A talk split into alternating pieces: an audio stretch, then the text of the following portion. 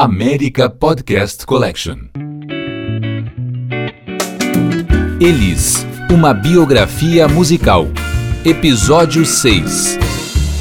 Oi, aqui quem tá falando é o Arthur de Faria, autor de Eliso, uma biografia musical, que a gente está recontando nesta série que começa agora o seu sexto episódio com a seguinte cena. Elis, 22 anos, casada com Ronaldo Boscoli, 38, e um super malandro carioca. Primeiro passo do Ronaldo no casamento. Uma radical repaginada no visual da noiva.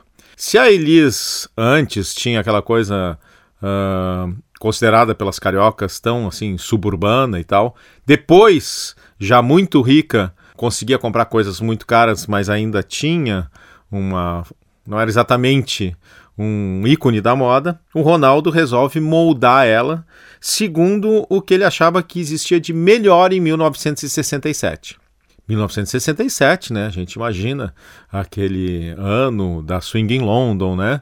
Quase o um movimento hippie surgindo.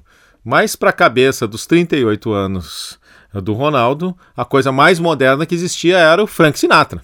E o Frank Sinatra era casado com quem? Com a Mia Farrow, antes do Woody Allen. Então, portanto, o visual da Elise deveria ser o visual da Mia Farrow. E ele conseguiu convencer a Elise. Visual da Mia Farrow naquele filme, por exemplo, Bebê de Rosemary. Vocês lembram? Aquele cabelo radicalmente curto, chamado na época no Brasil de Joãozinho. Pois lá vai a Elise cortar o cabelo estilo Joãozinho. Pior é que ficou bom. Ficou super bom. Esse cabelo da Elis seria muito associado a ela ao longo da vida, né? Ela teria várias variações desse cabelo super curto, a cada tanto cortaria de novo. E a declaração do Boscoli é muito elegante. Ele disse o seguinte: a Elis não sabia comer, não sabia se vestir, não sabia falar, e eu que tinha nascido em berço esplêndido, tinha aprendido a falar francês antes do português, tive uma boa formação. A minha irmã sempre transou moda, eu só não fui viado porque não tive tempo. Ah, o que aconteceu foi que, casada com o Ronaldo e muito rica, a Elis, nesse momento, teve a sua vida de dondoca, da qual depois ela morreria de arrependimento. A Laura Figueiredo, uma das melhores amigas dela, escreveu, inclusive, num depoimento, dizendo: a gente transformou a Elis numa dondoca. Depois ela ficou puta com a gente. Quando a gente fazia compras juntas, ela era capaz de entrar numa loja chique e gastar uma fortuna principalmente em hobs e penhoares. Uma coisa muito de época, né? Vou comprar um penhoar. No meio disso, surge a Tropicália, no festival de 1967. Alegria, alegria, Domingo no Parque, e a Elis ali, concorrendo com uma super MPB, o cantador do Nelson Mota e do Dori Caymmi. Resultado, ela odiou aquilo. O mesmo Gilberto Gil, que pouquíssimo tempo atrás estava de braços dados com ela na passeata contra as guitarras elétricas, agora estava participando dessa coisa. Ah, olha o comentário da Elis sobre Domingo no Parque. Esse homem é o maior traidor da música brasileira. Ele está se deteriorando. Ele está se apresentando com um conjunto de iê, iê, iê. O tal conjunto de iê, como a gente sabe, eram os Mutantes. E a música era Domingo no Parque, a música que dividiu a música brasileira em antes e depois dela, né? A Elis chegou a procurar o, o Gil para dizer que não tinha dito isso exatamente para o jornalista, mas o fato é que estava bastante hostil ao seu ex-pupilo, naquele momento super apaixonado por ela. Ela foi para um jornal paulista e deu uma outra declaração daquelas bombásticas. Eu só digo uma coisa: vai bem quem faz coisa séria. Quem quiser fazer galhofa, piada com o público, que se cuide. Tropical é um movimento profissional e promocional. De artístico mesmo não tem nada, nada. Esse tal de EIE é uma droga, deforma a mente da juventude. Bom, a resposta veio do Carlos Imperial, produtor dos seus primeiros discos, como a gente lembra, né? E chefe do Estado-Maior da Jovem Guarda. Ele disse na revista Cruzeiro: A Elisa é uma das nossas maiores cantoras. As suas palavras injustas e impensadas, nós responderemos com o nosso sorriso e amizade. Por ela não gostar de nós, não vamos deixar de gostar dela. Podem vir quentes que nós estamos fervendo. No meio disso, de 1968 a 1971, ela trabalhou muito, cantou em muitos festivais e encontrou um sujeito que seria fundamental na vida dela, o André Midani. A gente já fala do André Midani. Vamos ouvir uma dessas interpretações de festival. Lapinha, do Baden Powell, e do Paulo César Pinheiro, mais um compositor que estava sendo lançado ali, o Paulo César, e foi apresentada na Bienal do Samba. Olha que troço esfuziante. Quando eu morrer, lapinha. Quando eu morrer, me enterre na lapinha. Calça culote, paletó, almofadinha. Calça culote, paletó, almofadinha. Quando eu morrer, me enterre na lapinha. Quando eu morrer, me enterre na lapinha. Calça culote, paletó, almofadinha. Culote, paletó, almofadinha. Vai, meu lamento, vai contar toda a tristeza de viver. Ai, a verdade sempre dói, e às vezes traz um mal a mais. Ai, só me fez dilacerar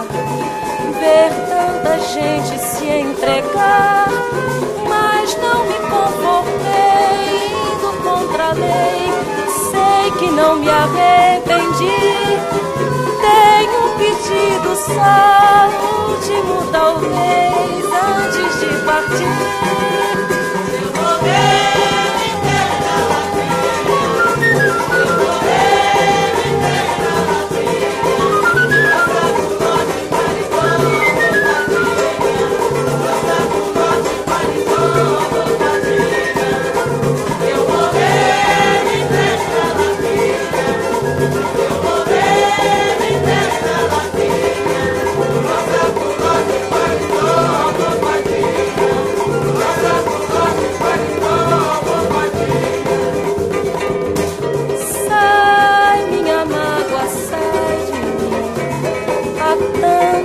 Coração ruim.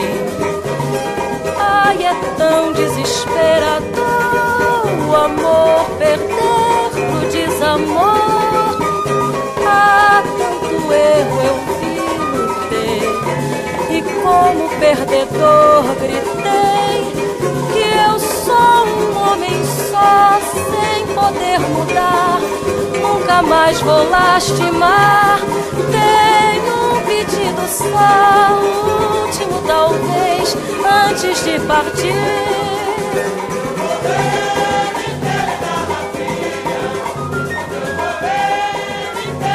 A gente ouviu aí Lapinha, do Baden Powell e Paulo César Pinheiro, cantado pela Elis na primeira Bienal do Samba. Falemos agora então do André Midani. O André é um franco sírio brasileiro com uma história de vida muito, muito surreal. Vale ler a autobiografia dele. E que naquele momento, cheio de ideias, estava assumindo a gerência geral da Philips Phonogram CBD, que viria a ser a gravadora mais importante no Brasil durante pelo menos 15 anos. Ele ia trabalhar com a Elis até 1981.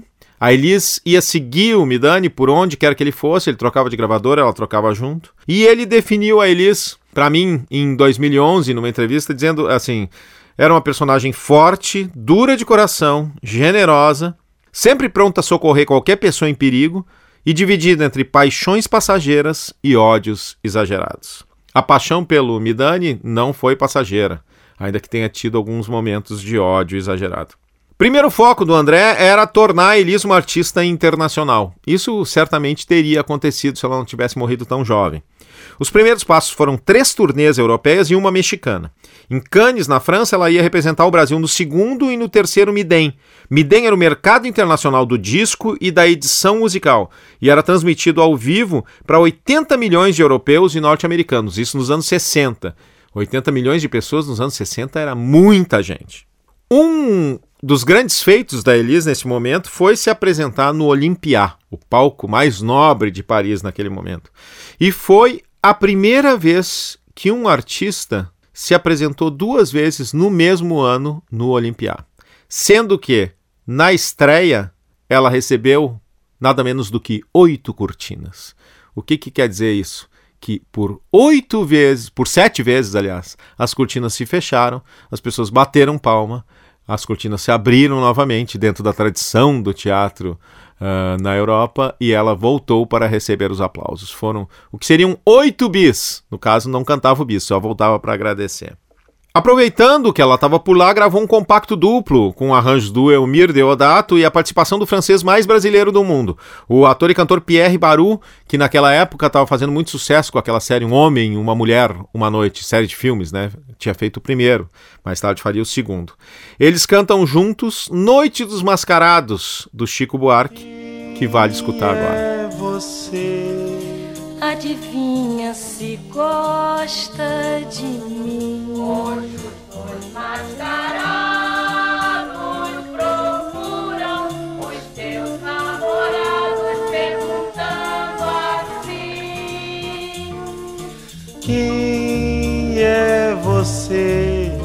Diga logo. Que eu quero saber o seu jogo. Que eu quero morrer no seu bloco. Que eu quero me arder no seu fogo. Eu sou seresteiro, poeta e cantor.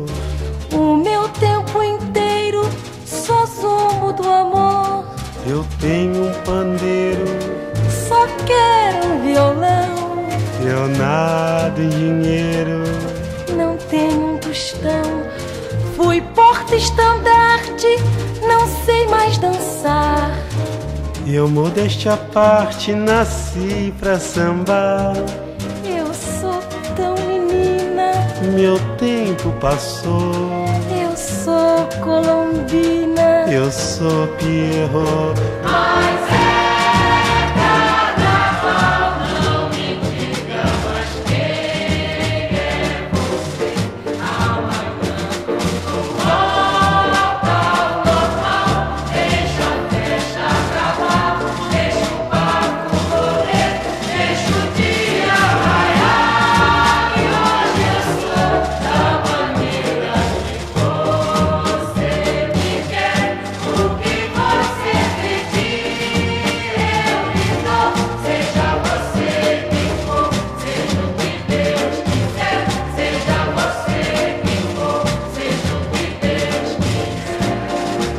A gente ouviu Noite dos Mascarados, do Chico Buarque, nesse disco que saiu na França, com a Elise e o Pierre Baru, que era ator e cantor.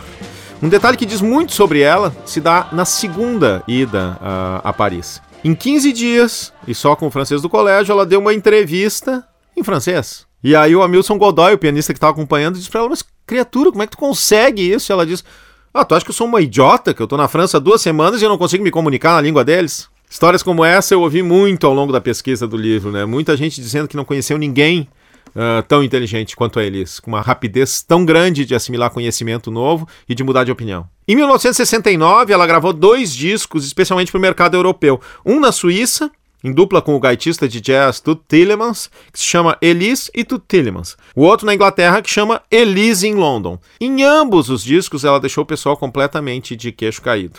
Ah, o disco de Londres, gravado com ela, a banda liderada pelo Menescal e uma orquestra imensa, arranjada por um maestro inglês, foi gravado em duas sessões, numa manhã e numa tarde. Os músicos da orquestra, que estavam se preparando para pelo menos seis, ficaram pasmos e gostaram mais dela, eu acho, né? Porque devem ter recebido por seis e só tocaram duas. Só quem não se espantou foi a banda. Por quê? Porque a banda já tinha gravado o Elise e Tillemans. Esse, eles gravaram numa sessão. O disco foi gravado em quatro horas.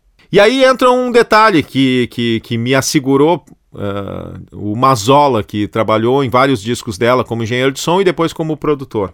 Aí eles gravavam sempre direto. Uh, alguns outros produtores dizem que não era sempre, mas digamos que 85, 90% das vezes era ela no estúdio junto com todos os músicos, cantando todo mundo junto até o momento de achar um take bom. Isso podia acontecer muitas vezes no primeiro take. Então, muitos discos da Elis foram gravados em tempo recorde, tempo que ela ia cada vez mais uh, superando. A gente vai ouvir uma história bem espantosa daqui a alguns episódios. César Camargo Mariano, que fez a direção musical e, e, e, trabalhou muito de perto, além de ser marido dela, durante toda a fase final da vida, garante uh, numa entrevista que ela nunca fez playback. Uh, era natural. E ele diz: os técnicos que gravaram esses discos, todos eles podem confirmar isso, acabam adaptando ou criando técnicas novas para a captação daquele som, daquele momento, em função daquela coisa que estava acontecendo naquela hora. Muitas vezes ela estava lá sentada na, na sala da técnica, os músicos lá, dando uma passada para ver como era a música, e ela gostava tanto do take que dizia era esse. Então os caras já tinham que estar preparados, mesmo na sala da técnica, que se não eram condições excelentes de acústica, mas com um bom microfone, porque se a Elis decidisse que era aquele take, era aquele take mesmo. Era muita técnica e muita emoção combinada. E naquele momento começavam a acusar ela de muita técnica e pouca emoção. Essa fase uh, do final dos anos 60, começo dos anos 70, sob a administração Ronaldo Boscoli, tinha sob a administração musical o grande parceiro do Boscoli, o cara que tinha escrito com ele, por exemplo, o Barquinho, um dos papas da bossa nova, o Roberto Menescal. Roberto Menescal, violonista, guitarrista, compositor, produtor, diretor de gravadora, figuraça, segue nativo até hoje. E o Menescal uh, teve muito próximo da Elis nesses anos todos, presenciou muita coisa e foi um dos caras com quem eu mais falei para esse livro. Um cara que viu de perto muitas das coisas sobre as quais outros escreveram uh, e dando a real da situação. Né? Eles lançaram muitos discos nesse momento. Tem dois em especial muito bons. O Elis Especial, de 1968, e o Elis Como e Porquê, de 1969. O Elis Especial, ele ainda é um disco ligado nessa fase anterior de samba jazz e tal, mas tem, por exemplo, uma música que vai acompanhar ela pela vida inteira, que a gente vai ouvir agora. Upa Neguinho. Upa Neguinho na estrada ufa pra lá e pra cá. Vixe, que coisa mais linda! Ufa, neguinho, começando a andar, começando a andar, começando a andar. Já começa a apanhar. Cresce, neguinho, me abraça, cresce, me ensina a cantar. Eu vim de tanta desgraça, mas muito eu te posso ensinar.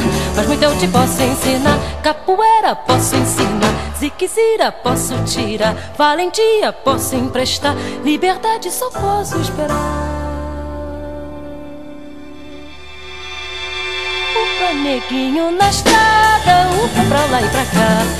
Vige, que coisa mais linda, o paneguinho começando a andar.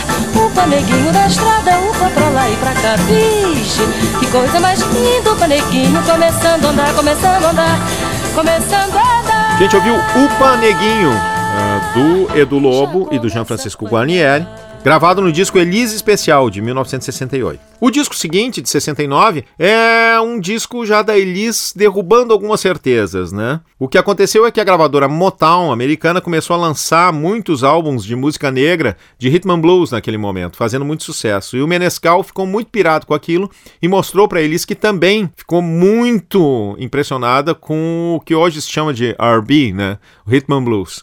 Ela dizia que era a colaboração do blues para a vida do yeah, yeah.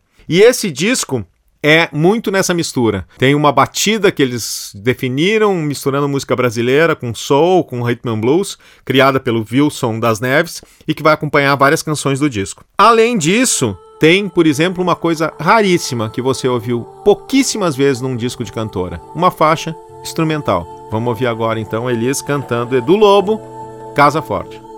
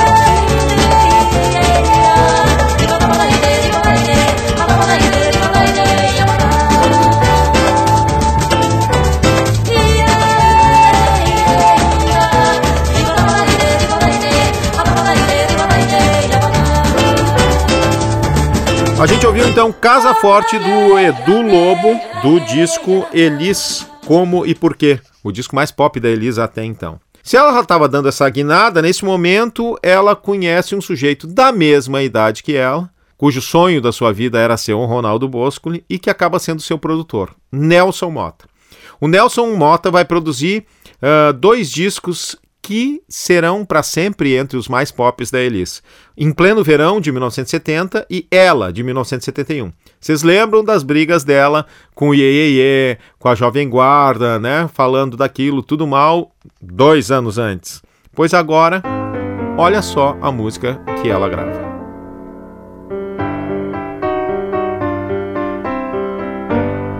Se você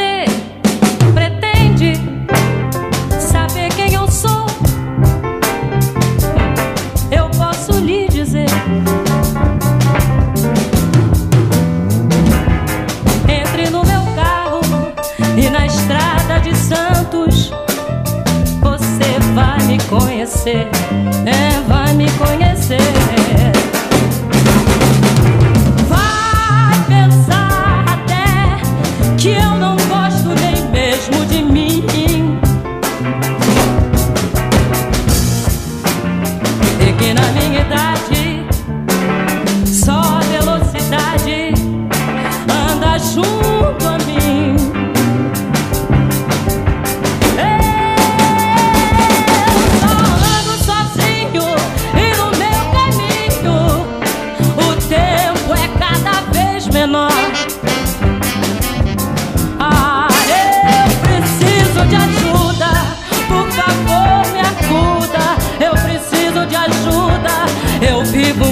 eu me sinto muito só. Mas se acaso numa curva eu me lembro do meu rumo, eu piso mais fundo corrijo no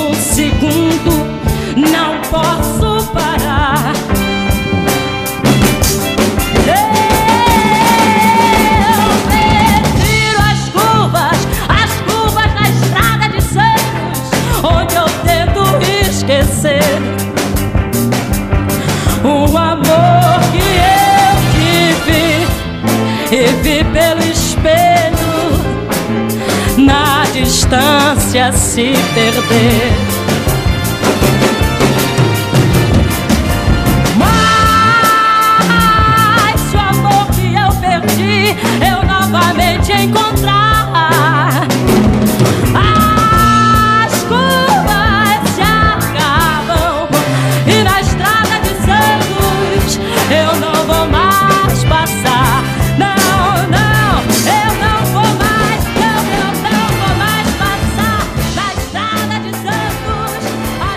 A gente ouviu aí as curvas da Estrada de Santos, de Roberto e Erasmo, gravado pela Elis. Todo mundo tomou um susto, mas ela não falava mal do Roberto Carlos e do Erasmo agora há pouco. É, falava, mas o bom das pessoas é que as opiniões podem sempre ser mudadas. Depois de tanta peleia, Elis estava gravando os seus desafetos, uma façanha e tanto do Nelson Mota, o eterno conciliador. Outra gran... Outro grande momento desse disco, e também um- uma grande sacada do Nelson Mota, é juntar a Elis com um cara que estava lá, loucaço, tentando a vida entre os Estados Unidos e o Brasil, com uma voz muito particular, um compositor de um gênero de música que até então não se conhecia aqui na Terra, que era Soul Music. Pois é, Elis e Tim Maia. O Nelson Mota conta sobre essa gravação, né? Diz ele. Toca de novo, Elis pediu, e os músicos em volta prestaram atenção.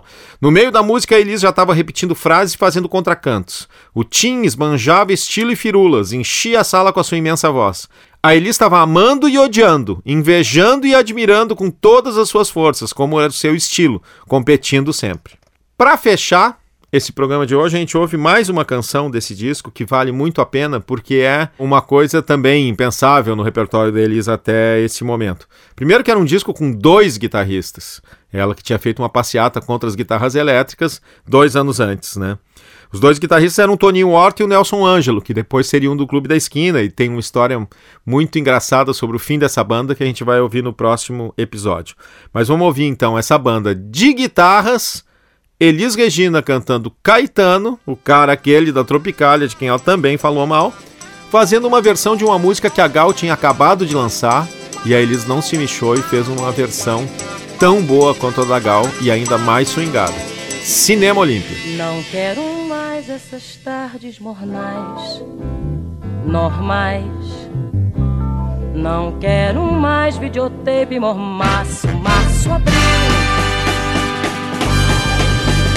Eu quero pulgas mil na geral, quero a geral, eu quero ouvir gargalhada geral. Quero um lugar pra mim, pra mim